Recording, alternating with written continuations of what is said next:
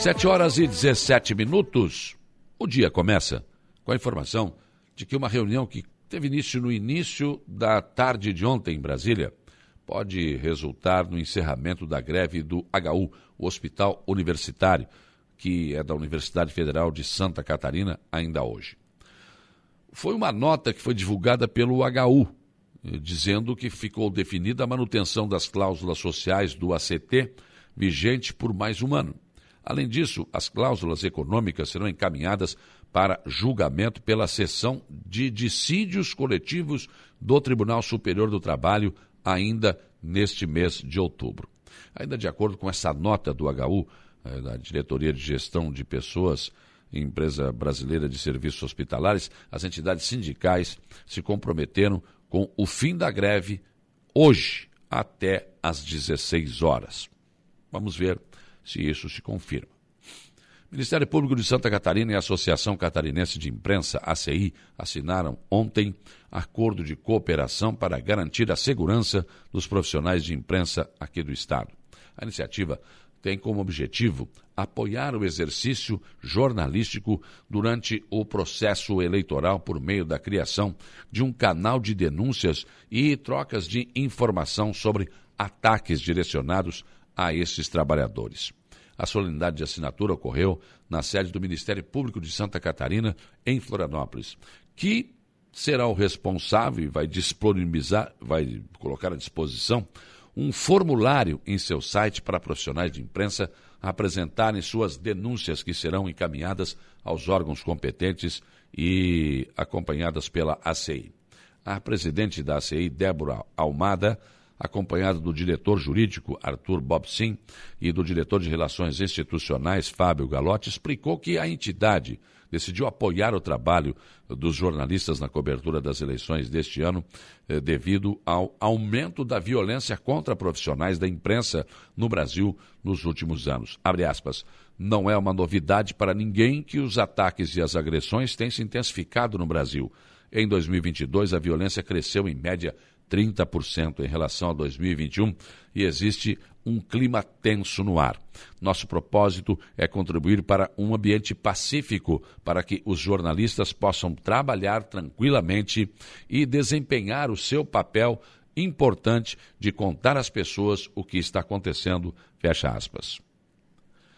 Mais de 100 pessoas vão trabalhar amanhã a partir das 7 horas para o transporte de 35 urnas eletrônicas que serão sorteadas e também no sábado às 9 horas no hall da Assembleia Legislativa do Estado de Santa Catarina para serem auditadas durante o primeiro turno das eleições que acontecem no domingo. Destas 35 urnas, 25 ficarão no parlamento. Duas serão utilizadas no projeto piloto com biometria, que ocorrerá na Escola de Educação Básica Professor Henrique Stodiek, em Florianópolis. E oito em municípios que serão sorteados e utilizados no teste de autenticidade, regulamentados pela resolução do TSE 23.673 de 2021. O diretor-geral do Tribunal Regional Eleitoral de Santa Catarina, Gonçalo Agostinho Ribeiro, explica que a logística para o transporte das urnas eletrônicas que serão sorteadas envolverá, claro, a Polícia Militar, os bombeiros militares também, e com o deslocamento de um avião para São Miguel do Oeste e quatro veículos do TRE de Santa Catarina uh, em cidades estratégicas do Estado. E assim que forem sorteadas as 35 urnas na Assembleia Legislativa, das 16.200 perdão, das 16.249 existentes no estado, essas urnas serão retiradas nos, dos municípios e transportadas para Florianópolis, sendo substituídas por outras. A cerimônia pública de sorteio e indicação das urnas que deverão passar pelo teste será promovido pela Comissão de Auditoria e da votação eh, eletrônica na véspera da eleição e será transmitido pelo canal do YouTube da Justiça Eleitoral. Gonçalo lembra que desde 2002 a auditoria é realizada pela Justiça Eleitoral e este ano o número de urnas foi ampliado envolvendo também estudantes do estado. Esse processo prevê que no domingo, dia das eleições, as urnas receberão os votos de estudantes em cédulas de papel que serão depositados numa urna de lona. prefeito de Maracajá, Nil Brambila, anunciou ontem o calçamento, a ordem de serviço para o calçamento de mais uma rua, agora na localidade da Vila Beatriz. O prefeito eh, disse que a obra de pavimentação da rua Elonir Silveira Nazário, no bairro, na Vila Beatriz, foi dividido em dois lotes, onde o primeiro trecho compreende 130 metros, que inclui, além da pavimentação, a reconstrução de bocas de lobo, terraplanagem e sinalização. Já o segundo lote tem uma extensão de 270 metros. O valor investido é de R$ 482.792,36, com 36 centavos, sendo R$ 151.490,06 com 6 centavos no lote 1 e R$ 331.302,30 com 30 centavos no lote 2, sendo um recurso de transferência especial eh, estadual e outro federal. E o município de Maracajá também continua investindo na questão do lixo. Foi pioneira já, em anos anteriores, na reciclagem do lixo. E agora nós teremos aí uma outra etapa em que o município está avançando. O município acaba sendo parceiro do programa Penso Logo Destino, que é idealizado pelo Instituto de Meio Ambiente IMA e tem como objetivo principal conscientizar a população para o descarte correto de materiais recicláveis.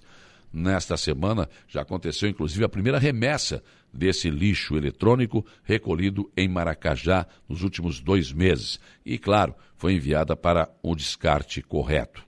Todos os municípios precisam caminhar para ah, o recolhimento né, reciclável do lixo e também para esse descarte do eletrônico, que cada vez mais faz parte das nossas vidas, mas muitas vezes, quando eles não servem mais, a gente simplesmente não sabe o que fazer com ele. Prefeito do Balneário Arroio do Silva, Evandro Scaini, firmou parceria com a Associação Campeiras do Litoral. Essa associação é formada por mulheres tradicionalistas que realizam uma série de atividades e ações sociais e culturais no município. Com a parceria, uma invernada mirim será formada com crianças de 8 a 11 anos. Parte da turma são alunos do Centro de Referência de Assistência Social CRAS e demais vagas serão preenchidas por demais interessados que se encaixem nessa faixa etária. Já foi formada, inclusive, uma turma com os alunos do CRAS, com aqueles alunos que, em que os pais e responsáveis autorizaram participar, além de outras crianças que moram no município, segundo informou a presidente da associação, Luciane Rafael Oliveira. Moradores da Sanga do Mar, em Araranguá, que já sofreram devido à falta de água potável em tempos de seca, deverão receber nos próximos dias uma nova adutora que servirá à comunidade. O SAMAI de Aranguá anunciou ontem que vai melhorar ainda mais o abastecimento de água à comunidade. Recentemente houve o rompimento da tubulação que serve a Sanga do Marco, que deixou a comunidade sem água por alguns dias. Um, um novo investimento, o SAMAI deve melhorar o sistema de abastecimento.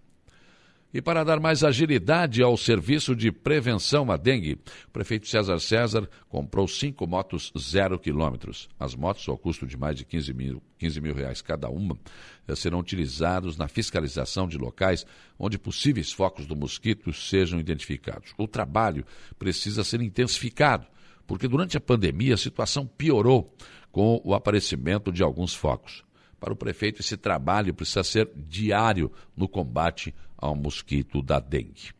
E hoje, sexta-feira, é o último dia da campanha de vacinação contra a poliomielite. A vacina evita que crianças possam contrair o vírus que causa paralisia infantil. Muito embora a vacina seja em gota né, e, e esteja à disposição em todos os postos de saúde dos municípios, a procura ficou abaixo do esperado praticamente em todos os municípios. É bom chamar a atenção dos pais e dos responsáveis. Não há desculpa para não, não levar o seu filho para tomar a vacina. Imagine você não vacinar o seu filho, a sua filha nesta idade, nesta faixa etária, e de repente ele vir a contrair uma paralisia infantil. Você será o responsável direto por isso, porque a criança não escolhe se vai ou não tomar vacina, é responsabilidade dos pais, dos pais ou de quem é responsável por essas crianças. Pensem nisso enquanto lhes desejo um bom dia.